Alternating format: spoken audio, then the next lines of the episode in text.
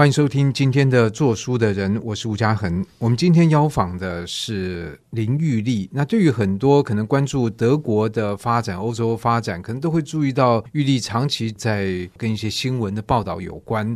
那么今天很高兴能够请她到节目里面来。玉丽你好，嘉恒好，各位听众大家好。其实我儿子最近还在读你的。欧洲的心脏啊，所以我觉得这本书的感觉没有出很久，所以知道你回台湾，我觉得哎，抓住机会请你来谈一谈。当然，我觉得以做书人的这个单元的设计，就是只要跟做书有关人都是相关在里面。那所以预定当然是你是一个写作者，虽然你的呃文字可能以报道的形式，或者是以书籍的形式，那总之你的确是一个做书的人呢。这样的一个欧洲心脏，我们以回到那个来讲好了。那你跟很多的作者不太一样的地方是，第一个，你是人在国外，你跟台湾的，就是你跟你主要的读者并不在同一个空间里面。那所以我觉得这样的一个隔阂，你在写作的时候，你有去设想，哎，等下我的读者是什么样的人，我要写给什么样的人看吗？对，其实我可能有些对我比较熟悉的人应该知道，其实我常年在德国生活，在柏林。呃，我开始想写书的时候，大概是二零零二零三年的时候，那时候蛮早的，对，非常早。那时候其实开始是已经做了记者工作，已经做了大概六七年的时间了，然后也累积了不少东西。然后那时候开始想说，我在那边生活，发现哎，其实很多欧洲、很多美国的记者，他们当一段时间记者，对一些题目有些深入的了解之后，他们一般都会开始往作者的呃方向走，然后写一些书。那时候我就想说，我可不可以试试看？那一开始我就碰到你说的，哎。我在另外一个空间生活，我不知道读者在哪里。然后，如果书出版了，到底谁要读？然后我要怎么打书？就是说，把这本书介绍给别人。所以我开始先做。哎，那你想很多哎。对，就是说从写作端到那个怎么，有时候你鞭长莫及。你在欧洲说要请你说作者在台湾说做个演讲。那你在欧洲就没有办法。是，其实我会有这样子的想法，也是因为我想说我要写书，可是我就去找一些参考书来看。那参考书里面就告诉你说，写书的环节是什么？就是其实你在做书的人里面提到这些环节，其实就是我先了解一下，我就发现到，哎，其实写书绝对不是就是只是把一本书生出来而已哦。比如说，我就学到，哎，编辑角色有多重要，还有比如说书出版之后，有如何在从哪里学到编辑角色很重要？呃，我是说从做书的这种书，就是教你怎么写书的这种书真的哦，因为我相信。很多人可能觉得 编辑就是，我就交给你哦。其实不是，不是。我想我在新闻工作，我就非常清楚，常年的新闻工作，其实一个不要说一个报道出来，或是甚至一个媒体的好坏，其实关键就是在编辑。包括一本书，编辑绝对是灵魂人物啊，也只有编辑才有那种远见，还有那种整个盖棺，他可以把整个书的在市场上的位置可以看得很清楚。作者其实没办法的，那作者就专心在他的题目。不过你既然提到新闻写作，那我就想知道一下，比如说新闻的编辑，它的重要性在哪里？哦，我想新闻编辑跟书的编辑其实一样，就是说，呃，一个报道出来之后，其实背后也是编辑要经过改过。只是说，我想最大的差别在于说，呃，现在新闻几乎都是即时新闻，然后必须要马上在很短的时间之内修正就出去了。然后大家看新闻的习惯也变成在手机上看，也就是说，一般来讲几百字要吸收完，所以报道相对来说比较短。那书完全是另外一个情况，因为比如说常常动辄五万、十万字。哦，我想编辑的工作，呃，还有这个整个投入的时。时间精力绝对是不一样的。当时就是因为不知道自己能不能做，所以我先做了一个尝试，就是我我就找到几个朋友，我问他们说：“哎，可不可以请我回去演讲？”因为我不确定我自己能不能在观众前面演讲。后来我就去，呃，我记得那时候去台中做好几场演讲，跟德国历史、呃，德国呃一些建筑有关的演讲，文化有关的演讲。当时呢，我其实想试试看，第一个这些题目到底。台湾反应怎么样？第二个，我到底能够做演讲这件事？因为我过去也没在大学教书过。然后我发现说，哎，我好像可以，观众也发现不错。我觉得绝对可以啊！我觉得现在大家听到你的声音，我觉得那个就声音是很棒的，然后表达也非常清楚，通话也很清楚，就完全可以啊！你为什么会怀疑自己？哦，但是因为没有做过这件事情，呃，这算是一准备功夫的一部分啊。那当然后来就开始，也包括说，我先在媒体上先发表我想要写的书的内容的一部分，我先试试水温，哦，用系列报道的方式，哎，结果反应还不不错，好，那。就是我写书的开始，那这样陆陆续续做了两三年，然后中间还包括去做其他的工作。我想写书的时候，因为呃没有一个正职的工作，所以当时其实是收入并不多，但是就是专心写书，同时做其他工作。然后在两三年的时间，就是二零一七年的时候就出版了这个《欧洲的心脏》。对，所以的确写作其实是需要投入相当一段长的时间，就除非你有幸有一个，比如说像柴可夫斯基有一个有钱的富商来支持你。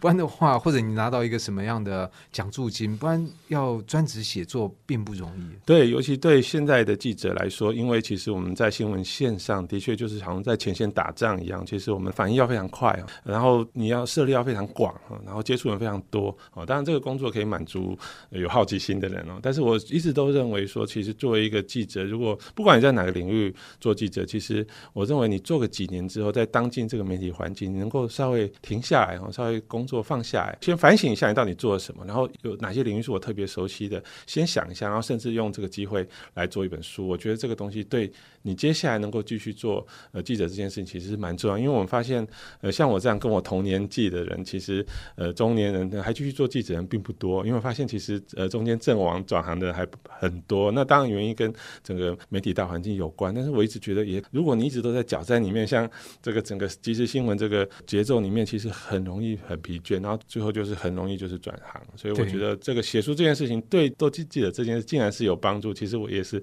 因为我出版书的时候我才知道的。就用个比方，大家大家就会想到，比如说这个。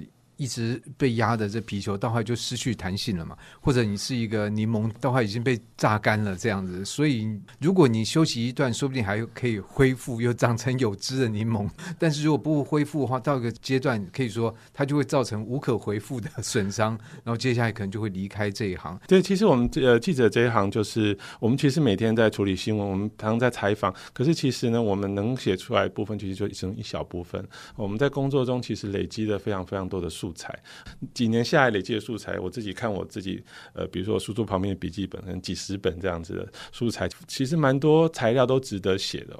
所以我要说的是，呃，真的平常能写的有限，其实写书一个也是一个很好的机会，让你去重新回顾你到底采访了什么，然后这些素材哪些是有价值的，从里面截取出来，让这个工作变得更有意义。我觉得这也是写书另外一件事情。是，不过你刚刚提到笔记本，我觉得这是一个很棒的事情。第一个，现在很多人已经不是用笔来记，然后第二个，你在很多多采访。现场其实你在当场可能就写下一些东西，那这些东西。你后来还要再做整理吗？才可以变成你进一步要写作的素材？是没有错。其实我也发现，就是说，开始做记者这一行，我并不是科班出身哦。其实我一开始也是哦，去记者会或者参加活动，然后参加研讨会，然后我就是记上面的人谁啊，时间、地点、人，然后他讲了什么，重点写写，就是这样。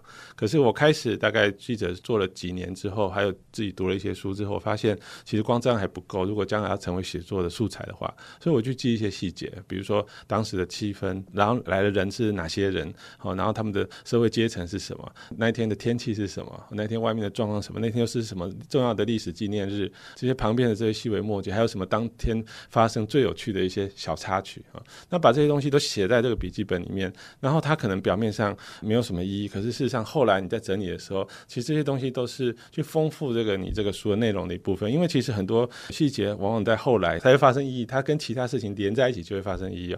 我还记得前不久那个呃，有一个英国历史学家叫做 Timothy Ash，呃，我想可能很台湾有出过很多本他的书，一个牛津的历史学家，他在柏林刚好有一个演讲，因为他刚出一本，他等于是一生的回忆录，讲欧洲的。然后我记得他马上就从他外套里面拿出一个小笔记本，他其实那本书就是很厚厚一本是，完全是靠他一辈子的笔记本写出来的。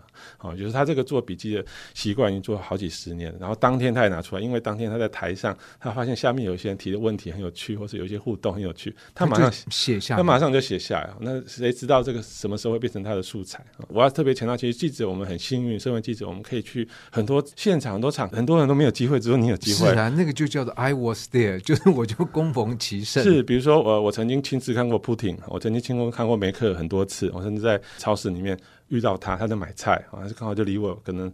三五公尺，中间没有隔任何 bodyguard，他就刚好在选。我还记得他买了两瓶酒，还记得什么牌子？我还记得，就在一个超市巧遇这样。那这些东西我也没写过，但是有可能哪个时候就会写进去。其实我觉得记笔记这个功夫，呃，其实是非常非常重要，所以不知不觉累积了很多。当然你要回去再从头看，也要花很多时间。是，但是有时候回去看的时候，你有时候就好像记日记一样，其实你会勾起很多当时的回忆。可能有些东西你又可以写进去，因为其实素材本身是非常的干哈。对对，你要需要一些旁边有一些血肉、一些有趣的东西把它接起来。我觉得这个呃，身为记者，如果是有听众是记者身份的人，其实大家可以试试看用这种方式，可能以后你就会记很多非常有趣的东西。而这些东西绝对不是我们报道上看到的而已哈。我想我们的经历绝对不止这些哈。那同样的，我就是说要要回顾，要去思考，去反省，要去把它精炼出来成一本书的素材哈。这个东西就是后来的功夫。所以为什么觉得说记者以现在的这个速度感来说，其实记者这个工作如果能够停一下，我觉得不错。不过你刚刚提到这种特别也很有感触，就是呃，你提到你的笔记，事实上记的一些某个角度来看是鸡毛蒜皮的事情。那穿什么衣服啊，什么颜色的领带啊，然后天气怎么样，阳光怎么样？可是在这个时代，因为我们在网络上能够找到资料太多了，所以你能够找到，别人也找得到，但是你可能找不到那天的。气温感觉是如何？于是这种东西在写作的时候就变得非常非常重要。是，还有就是说，呃，它为什么有意义？那常常都是有些象征的意义。比如说，在欧洲的政坛，其实男性的政治人物打什么颜色领带，其实都有它的象征意义的啊！真的啊？哦，对，比如说他呃，同时跟哪个政党人一起出席，那那个政党的的颜色颜色是什么？比如说，那或者是说他呃，那个他出席的场合，那个活动主办单位的，比如说标志是什么颜色，旗帜什么颜色，他故意打那个领带哈。哎，那等于事先都要先做。过一些哦，当然当然，比如说像最有名，当然就是比如说乌克兰的国旗，这个黄色跟蓝色最近很常出现，它可能用标章的方式出现在什么地方，我想都是有象征意义。这些细节不一定会用到，但是当你写的时候，你觉得你觉得有意义的时候放进去。我想一本书能够成立，就是说，其实表面上这些鸡毛蒜皮的事情细节好像不重要，可是。其实每一个细节都有意义的时候，它的意义的时候，你才会放进去嘛。那它另外就是说，其实我觉得对，我一直在那个写作过程学到说，其实读者呃喜欢看的其实是你的观点、你的角度，你在那边看到什么，不是看 Google 写什么这样，不然我去看 Google 就好了。是，就是有个很清楚的作者的形象。那这个东西也是后来我慢慢学到的，因为呃，身为记者，其实我一直都常年来都学习怎么客观报道，怎么平衡。但是后来越来越发现，其实这跟写作的要求东西不太一样。读者要求，如果要看那些客观的东西，要看在哪里，数字这些东西，其实他去看报道就好了。但是我想要看你的观点，呃，他要看你的观点，对，那这些东西就是完全是你的角度，你现场的观察。我相信，作为一个台湾出身的记者，在欧洲的这些现场，其实你会有一些看到的东西是跟。其他国家记者看到的不一样，而我觉得这个东西就是我一直想要试着去找的，就是有没有可能透过写作来找到一个呃台湾的一个看欧洲的观点。我想这个还要再努力哦。但是这个从一开始我就是觉得这个东西很重要，因为我们欧台湾的新闻相当大部分还是二手新闻翻译过来的东西，所谓外电。那但是我觉得越来越多台湾人应该想知有自己看世界的方式哦。那这个东西就是接下来还要努力的方向。是。那不过你这样的等于说，一方面你在德国。常年生活，你也对他们的媒体的运作，或者是这个政坛的运作这些东西都有所了解。那你回到一个记者的身份，那你再来看你在台湾的同行，因为其实我们在台湾就会觉得，你要在媒体上面。这个有线电视台看到国际新闻基本上是不可能的，或者是看到一些国际的鸡毛蒜皮的 小事这样子，没有错。其实我一直也很渴望说是说，不是像我自己在德国那边，在柏林，其实我是少数台湾的记者在现场。其实我一直很希望台湾有更多的记者去，呃，这些台湾来说其实是很重要的这样的一个国家。比如像最近因为呃台积电要去投资，大家又注意到这个国家，那其实它很多事情跟台湾有关系的。那我也希望更多的台湾记者能够去立陶宛、去捷克、去很。很多很多中东国家，现在因为战争的关系，整个欧洲的重心往中东移动。我想台湾在这方面，呃，不只是出版，还有新闻上有很大的缺口，还要等待去弥补。但是就是相对来说，可能媒体或是读者要给他们相对的回馈哦。不，大家博士去那边，就是说都完全没有收入，其实这样非常非常辛苦。那没有错，其实这个这是台湾媒体很大的一个缺口，而且其实坦白说，其实现在驻外记者其实人数是越来越少。越少对，你说像台湾的媒体的国际新闻的。编译组好像 感觉现在应该，我没有仔细去看，不过。好像也是在凋零吧？对，我想编译当然是非常重要，尤其在比如说，大部分其实都在大家看到的国际新闻都是在在台北的办公室看着电脑荧幕所做出来的事情。那这些东西不是说不重要，但是它现场跟实际情况有落差。对，那就是说，我觉得这个国际新闻这一块，我觉得台湾应该有更多媒体派更多的记者到国外。我当然知道这成本很高，只有少数的媒体能够负担。其实你可以看到台湾年，尤其年轻世代出国人越来越多，在国外生活短暂生活越来越多，他们也一直。在有创作，包括他们看到这个世界啊。那只是说他们看到这些东西，创作有时候很难就化，在后来化成是一个他们的职业，比如说做一个有稳定的收入的记者这个工作。